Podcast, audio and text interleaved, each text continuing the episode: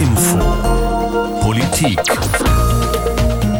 Ich bin mittlerweile zum Symbol geworden für viele normale Menschen, die ihre Lebenswelt nicht mehr gespiegelt sehen in der SPD. Das sagt Wolfgang Thierse, alter SPD-Fahrensmann im Zeitmagazin.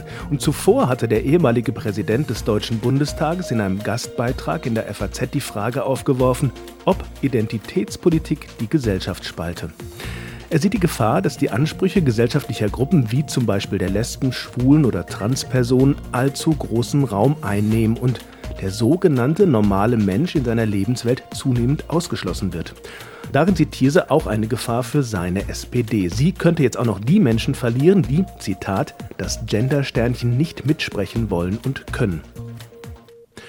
Identitätspolitik also als Gefahr für die Gesellschaft und für die zuletzt so arg gebeutelte Volkspartei SPD?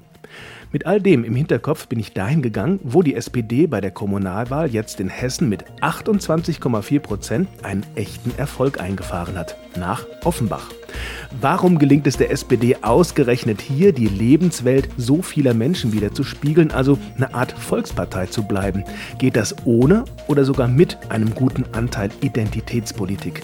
Ich bin Stefan Büchler und mein Projekt heißt Von Offenbach lernen heißt Siegen lernen. Geht Volkspartei noch?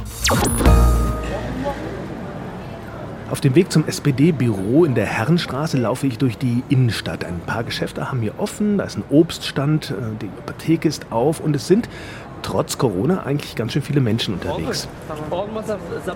Mehr als 130.000 Menschen leben hier und trotz Mund-Nasenschutz ist es leicht zu erkennen, die Stadtgesellschaft ist divers. Heute haben Offenbacher ihre familiären Wurzeln in mehr als 150 Nationen. Es gibt viele Religionen, es gibt arme Reiche, es gibt schwule, Lesben, Transpersonen, es gibt alte, junge, Steakliebhaber und Veganer alles Offenbacher. So bunt ist es hier also das Volk für die Partei in Offenbach. Ich frage mich, wer ist hier die Mehrheit und wer die Minderheit? Und wo ist denn hier dieser normale Mensch, von dem Thierse spricht? Sind es die, die noch kein Etikett wie Ausländer oder Homosexueller tragen? Oder sind es die, die noch keine Diskriminierung erfahren haben? Vielleicht alte weiße Männer? Oder ist der Versuch, eine Norm für Menschen zu formulieren, nicht ohnehin überflüssig, sogar gefährlich? DIN D, DIN A Deutsch. Ich bin jedenfalls verabredet mit Hibber Kauser, SPD-intern Voting Queen genannt, weil die 21-Jährige nach dem amtierenden Oberbürgermeister die meisten persönlichen Stimmen bekommen hat. Hibber Kauser ist das junge Gesicht der Offenbacher SPD und mich interessiert ihr Politikverständnis. Warum machen Sie das überhaupt? In die Politik gehen. Manche würden auch sagen, warum tut sich eine junge Frau sowas an? Sie haben doch alle Möglichkeiten. Ja, das ist eine sehr gute Frage. nee, also ähm, tatsächlich ist es für mich schwierig zu sagen, dass ich jetzt irgendwie auch äh, wirklich Politikerin bin, obwohl natürlich theoretisch würde man sagen, äh, Hibba, du bist Lokalpolitikerin. Ähm, ja, das ist äh, richtig, aber ich, ich sehe mich tatsächlich eher als Aktivistin, die jetzt ähm, versucht, politisch eben auch Einfluss zu nehmen, um gewisse Stimmen lauter zu machen, die sonst nicht gehört werden. Also das sind zum Beispiel Stimmen von, ähm, Stimmen von BPOC, also Black and People of Color, Menschen wie mich mit Migrationshintergrund, Frauen, junge Menschen. Diese Stimmen möchte ich lauter machen. Und die Motivation, politisch was zu bewirken, kommt eher aus dem Aktivismus, weil ich bin, seitdem ich 15 bin, auf der Straße, habe immer Demos organisiert, habe Petitionen gestartet, habe mich als Stadtschulsprecherin mit eingebracht und immer wieder versucht, auf verschiedenen Ebenen was zu bewirken. Und dabei war ich auch natürlich parteipolitisch nebenbei immer aktiv. Und ich glaube, wenn ich jetzt so ein bisschen zeige, politisch brauchen wir diese Veränderung, es ist möglich, was zu verändern, äh, dass dann auch mehr junge Menschen zum Beispiel politisiert werden können oder sich denken, ja cool, so die kann das, dann kann ich das auch. Ist das, was Sie da machen, wenn Sie gesagt haben, Sie möchten bestimmte Interessen vertreten von bestimmten Gruppen, ist das dann, sind wir dann schon bei der Identitätspolitik, indem man ja die Interessen kleinerer Gruppen stärker machen will? Wie ist da so das gute Verhältnis zum, zum, zum großen Ganzen, zum, zum, zum Allgemeinwohl? Mhm. Also meine Definition von Identitätspolitik ist eher, dass so wie momentan in der Politik ähm, so ich sage es einfach klar raus, die alten weißen Männer sich profilieren möchten. Also ähm, da geht es darum, es geht oft darum bei Leuten, die auch politisch aktiv werden, dann, also nicht alle, aber viele, wie ich das eben gemerkt habe, gerade auch ältere, dass man dann sagt, ich möchte auf die und die Ebene, also von Anfang an, ich möchte jetzt Landtagsabgeordneter, äh, Landtagsabgeordneter werden oder Bundestagsabgeordneter, ich möchte dies und das machen. Und da ist man dann immer auf ein Amt fokussiert. Und das ist nicht die richtige Weise. Also ich würde immer sagen, man sollte darauf fokussiert sein, anderen Menschen zu helfen, äh, die Interessen von den Menschen zu vertreten, die einen wählen.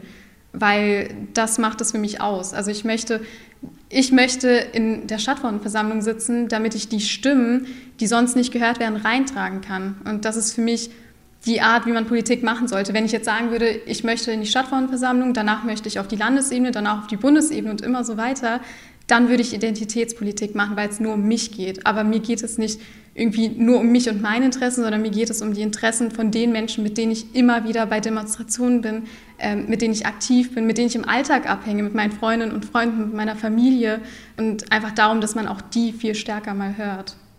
Warum sind das jetzt bei Ihnen die alten weißen Männer, die Karriere machen wollen politisch? Das würde ich sagen, könnte ja auch eine junge Frau sein, die das auch im Kopf hat, oder? Ist das jetzt wieder so ein Klischee, was Sie da bemühen? Ich glaube tatsächlich nicht, dass es ein Klischee ist, einfach weil, wenn man sich den Durchschnittspolitiker in Deutschland anschaut, dann merkt man, es ist ein 49 Jahre alter weißer Mann. Der HR hat ja auch eine Analyse erhoben und da haben sie dann eben auch festgestellt, der Durchschnittskandidat hier in Hessen heißt Andreas Müller und ist 52 Jahre alt. Und das zeigt ja schon, unsere Politik ist nicht vielfältig, sie ist nicht äh, geschlechtergerecht. Ähm, also es muss sich noch einiges verbessern. Und äh, ich möchte jetzt irgendwie auf keinen Fall sagen, dass jetzt alle alten weißen Männer, die in der Politik sind, irgendwie ähm, nur profilierungssüchtig sind oder sonstiges. Das will ich auf keinen Fall sagen. Ich möchte einfach nur sagen, dass ähm, so wie ich das empfinde, der durchschnittliche Politiker, auch teilweise Leute, die ich kenne, ähm, das einfach ausstrahlen. So. Also wenn ich versuche, mit Politikern zu sprechen, ähm, dann, dann habe ich auch öfter mal erlebt, wie auf mich geschaut wird. Ach komm, das ist doch nur eine junge, kleine Frau, die sich eh nicht behaupten kann. Und ähm, es wird wirklich abwertend teilweise auch auf mich geschaut. Und deshalb denke ich... Auch wegen ich, der Hautfarbe, wegen der Haare?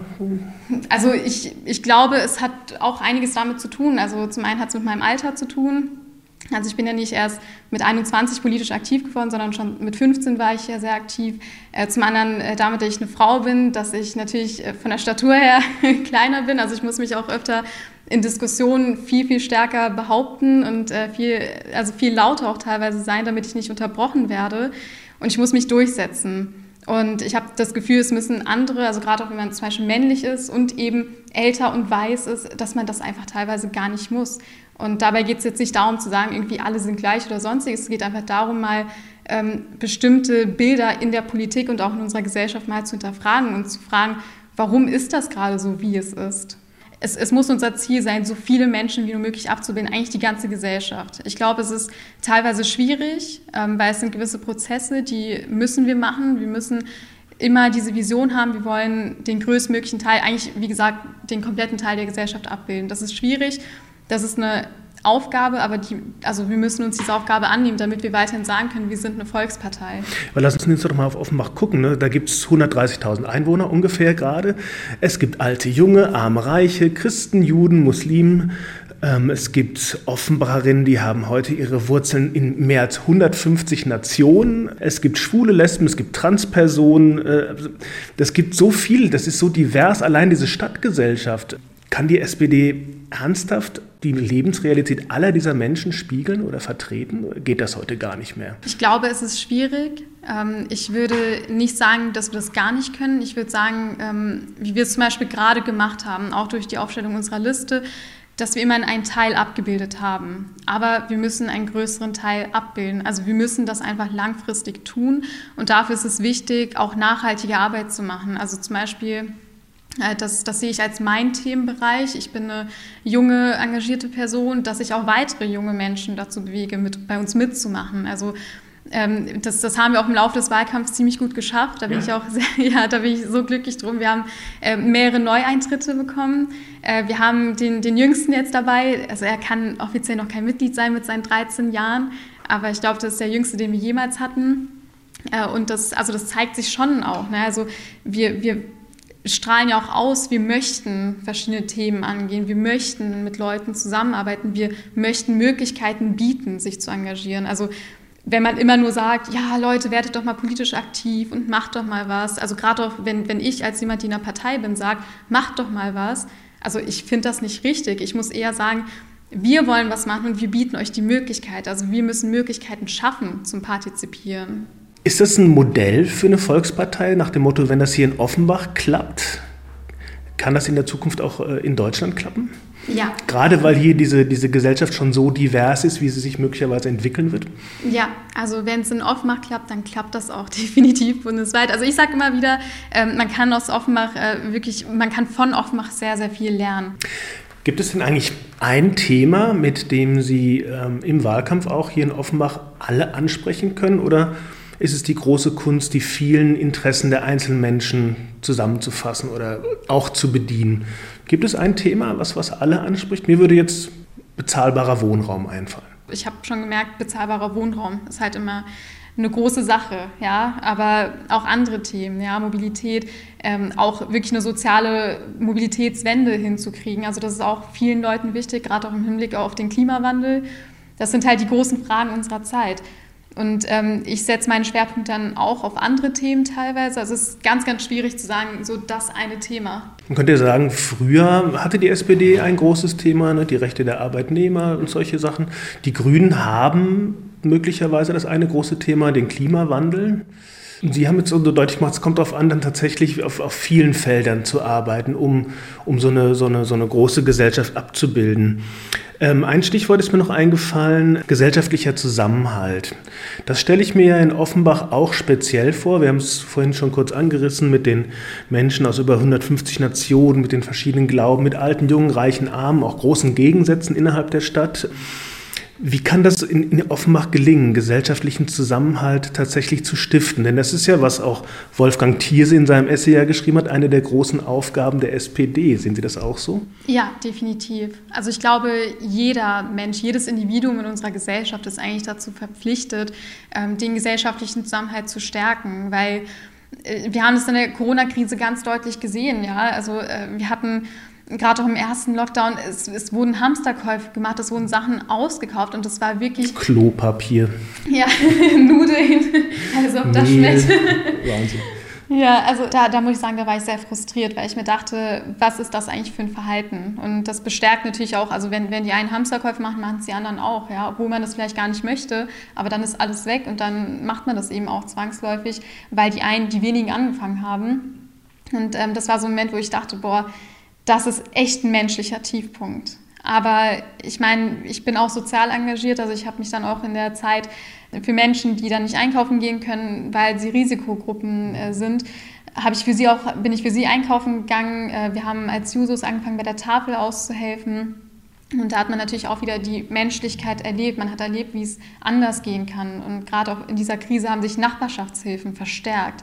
Das ist die andere Seite. Also, und ich glaube, was den gesellschaftlichen Zusammenhalt ausmacht, das sind wir. Also wir, die Menschen, die sich ehrenamtlich mit einbringen, wir, die im Alltag Empathie zeigen, selbst bei der kleinsten Kleinigkeit. Also wenn jemand, äh, wenn eine ältere Person auf der Straße ihre Tüten allein nicht heben kann, geht man halt hin und fragt nach, kann ich ihnen helfen? Und ich glaube, es sind wirklich wir, ähm, die, die auch was machen. Ist das dieses Wir in, in so einer diversen Stadt wie Offenbach mit den vielen unterschiedlichen Menschen, die hier wohnen, einfacher oder schwieriger als in, einer, in, einer kleinen, in einem kleinen Kaff, wo eine homogene christliche Gesellschaft seit 500 Jahren lebt? Oder macht es das schwieriger oder ist das eigentlich egal? Das ist vollkommen egal. Also ich habe noch nie, äh, auch, auch bei der Tafel, da sind auch viele verschiedene Menschen, die auf Hilfe angewiesen sind. Und da ist es vollkommen egal, welche Nationalität jemand hat oder warum jemand arm geworden ist. Ja, da geht es einfach darum, wir helfen uns gegenseitig, weil das ist menschlich. Und ähm, ja, also in Offenbach merke ich schon, dass so ein Wir-Gefühl viel stärker ist als in anderen Städten, wo ich mal war. Für Hibber Kauser gibt es also in der diversen, so internationalen Stadt Offenbach ein starkes Wir-Gefühl. Ausgerechnet oder vielleicht gerade hier. Natürlich hat die junge Frau ihren eigenen Blickwinkel, aber bei mir entsteht der Eindruck, da ist mir eine Art SPD-Gegenmodell zu Wolfgang Thierse begegnet. Hiba Kausers familiäre Wurzeln liegen in Pakistan. Ihre Eltern mussten fliehen, sie wurde in Brandenburg geboren und inzwischen ist sie seit acht Jahren Offenbacherin. Sie hat ihre eigene Definition von Identitätspolitik und für sie ist es selbstverständlich, die Interessen einzelner Gruppen zu vertreten. Das, was Thierse fordert, das eigene in Bezug auf das Gemeinsame, das Gemeinwohl zu denken und zu praktizieren, das ist für sie ohnehin selbstverständlich. Geht also Volkspartei heute so wie in Offenbach? Ich bitte Hilbert Kauser noch einen Satz für mich zu vervollständigen. Wenn die SPD eine Volkspartei bleiben will, dann muss sie diverser werden. Wenn man sich mal überlegt, warum verlieren wir denn ähm, vielleicht auch in, in anderen Wahlen? Warum auch auf Bundesebene, warum ist der Trend so, wie er ist? Was fehlt den Menschen? Ich habe das hier in Offenbach erlebt, es fehlt Augenhöhe, es fehlt der Kontakt zu den Menschen, es fehlen Partizipationsmöglichkeiten. Und ich glaube, wenn wir vermitteln, wir sind für verschiedene Communities auch offen, für verschiedene Gemeinschaften. Also wir haben jemanden von der griechischen Community. Sie hat dort eben auch einfach versucht, Menschen zu motivieren. Sie hat dort Menschen mitgenommen. Ich habe Menschen in meiner Community mitgenommen. Also es ist wirklich so eine Arbeit mit den Menschen selbst. Also wir haben sie an einen Tisch geholt. Wir haben von Anfang an Bevor wir unser Juso-Wahlprogramm geschrieben haben, haben wir mit jungen Leuten gesprochen und gefragt, was wollt ihr denn drin stehen haben? Und dadurch haben sie gemerkt, Politik geschieht auf Augenhöhe. Und sobald Menschen das merken, haben sie einen ganz anderen Eindruck. Okay, kann es also noch Volksparteien geben? Ich habe eine Videokonferenz nach Trier. Dort erreiche ich Professor Uwe Jun, Politikwissenschaftler. Wie ist es also mit den Chancen für die alten Volksparteien? Hat Hieber Kauser recht, wenn sie sagt, sie müssen diverser werden? Ja klar, das ist auch nicht falsch, äh, was die Dame dort gesagt hat, all dieweil eben ähm, die Parteien wenn sie denn den Volksparteistatus anstreben, ja eben möglichst alle gesellschaftlichen Gruppen ansprechen soll. Und das hieße eben in ihrem Sinne der Diversität auch die gesellschaftlichen Gruppen, die in der Vergangenheit nicht unbedingt äh, angesprochen werden mu mussten, weil eben diese unterschiedlichen gesellschaftlichen Gruppen stärker werden. Wir erleben ja eine Fragmentierung und Pluralisierung. Und das heißt äh, von Seiten der Parteien dann, dass sie die diversen gesellschaftlichen Gruppen ansprechen muss. Dazu gehören beispielsweise natürlich die mit Migrationshintergrund, die mit unterschiedlichen sexuellen Vorlieben und so weiter und so fort. Okay, heißt also, Volksparteien haben doch noch eine Zukunft? Die Volkspartei, wie wir sie aus den 50er, 60er, 70er oder 80er Jahren kennen, äh, die ist nicht mehr zutreffend als Begriff zu verwenden. Warum? Weil die Volkspartei versucht hat, möglichst alle gesellschaftlichen Gruppen zu integrieren, als Wähler, aber auch als Mitglieder, weil sie versucht hat, eine breite gesellschaftliche Verankerung vor Ort zu gewährleisten, weil sie versucht hat, auch programmatisch möglichst viele Politikfelder zu besetzen und eben sich dort auch gelegentlich in Widersprüche verwickelt hat. Aber das war weniger entscheidend. Entscheidend war es, dass man in den unterschiedlichen Politikbereichen eine Präsenz zeigte, dass man so eine Art Gemischtwarenladen angeboten hat. Und wie es den großen Kaufhäusern auch geht, ähm, so geht es auch den Volksparteien. Kaufhäuser, da kauft keiner mehr ein. Dieses Angebot braucht der Wähler, die Wählerin nicht mehr. Aber was will sie? Was will er denn heute? Er will möglichst seine eigenen Identitäten gewahrt sehen, die Themen, die ihn besonders bewegen äh, und damit eben ein Produkt mit dem er etwas anfangen kann. Und das auf Integration setzende Produkt der Volkspartei tut sich angesichts der Pluralisierung und Fragmentierung der Gesellschaft immer schwerer auf Akzeptanz zu stoßen. Ja, aber wie erklären sich dann die Erfolge der Grünen? Sind die nicht wie zum Beispiel in Baden-Württemberg bereits eine Volkspartei, also mit 32,6 Prozent der Stimmen? Zumindest haben sie ja mit dem Klimawandel das große Thema besetzt, also mit dem sie eine große Mehrheit der Bevölkerung erreichen, oder? Ich würde sagen, es ist eine Kombination aus unterschiedlichen Faktoren, weswegen die Grünen gerade in Großstädten und in Universitätsstädten erfolgreich sind. Es ist zum einen tatsächlich das Thema Umweltpolitik, Klimawandel, das die Grünen eben erfolgreich ansprechen, weil hier die Bedenken vieler in der Bevölkerung recht groß sind, dass dem Klimawandel nicht genug entgegengesetzt wird. Zum Zweiten würde ich aber auch sagen, gelingt es den Grünen, die Befindlichkeiten äh, gerade der akademisch ausgebildeten Mittelschichten ganz gut anzusprechen, deren Lebensstile zu entsprechen.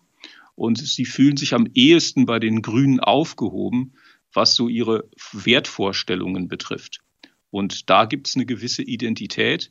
Die können die Grünen für sich nutzen und den Wählerstimmen ummünzen. Okay, also auch hier wieder Politik für bestimmte Bevölkerungsgruppen, äh, derzeit halt eine besonders starke und noch eine wachsende. Die Grünen haben eindeutige Schwerpunkte, die in denen, die wir gerade genannt haben. Äh, das ist nämlich in dem Bereich der akademisch Ausgebildeten oder zumindest formal gut Ausgebildeten, häufig in urbanen Zentren lebenden und übrigens auch häufig noch stärker bei Frauen und Jüngeren. Also hier sind eindeutige Schwerpunkte derjenigen zu erkennen, die sich für die Grünen interessieren und die die Grünen wertschätzen. Und es macht übrigens auch keinen Sinn, eine Volkspartei jetzt immer auf Regionen zu beziehen. Sind die Grünen in Baden-Württemberg vielleicht Volkspartei oder die SPD in Rheinland-Pfalz? Äh, das macht keinen Sinn, das jetzt zu regionalisieren, das Konzept, äh, zumal dann nicht, wenn noch entscheidend, das Bindungsmotiv eine Person ist. Äh, und das erleben wir ja oder haben wir erlebt, zum Beispiel zuletzt in Baden-Württemberg und in Rheinland-Pfalz, äh, wo das, was diese Wählerkoalition im Wesentlichen zusammenhält, zusammenbindet, äh, dann eine Person ist, nämlich Winfried Kretschmann oder Malu Dreyer. Stimmt, da ist ja noch die Sache mit den starken Persönlichkeiten. Dann ist es in Rheinland-Pfalz wohl eher eine Malo-Dreier-Partei als eine Volkspartei in der klassischen Definition. Und so betrachtet läuft aber auch die CDU ohne Angela Merkel Gefahr, weiter abzurutschen. Aber sind wir denn in der Gesellschaft tatsächlich schon so weit fragmentiert, so voller Identitätsgruppenansprüche, wie Thierse das formuliert?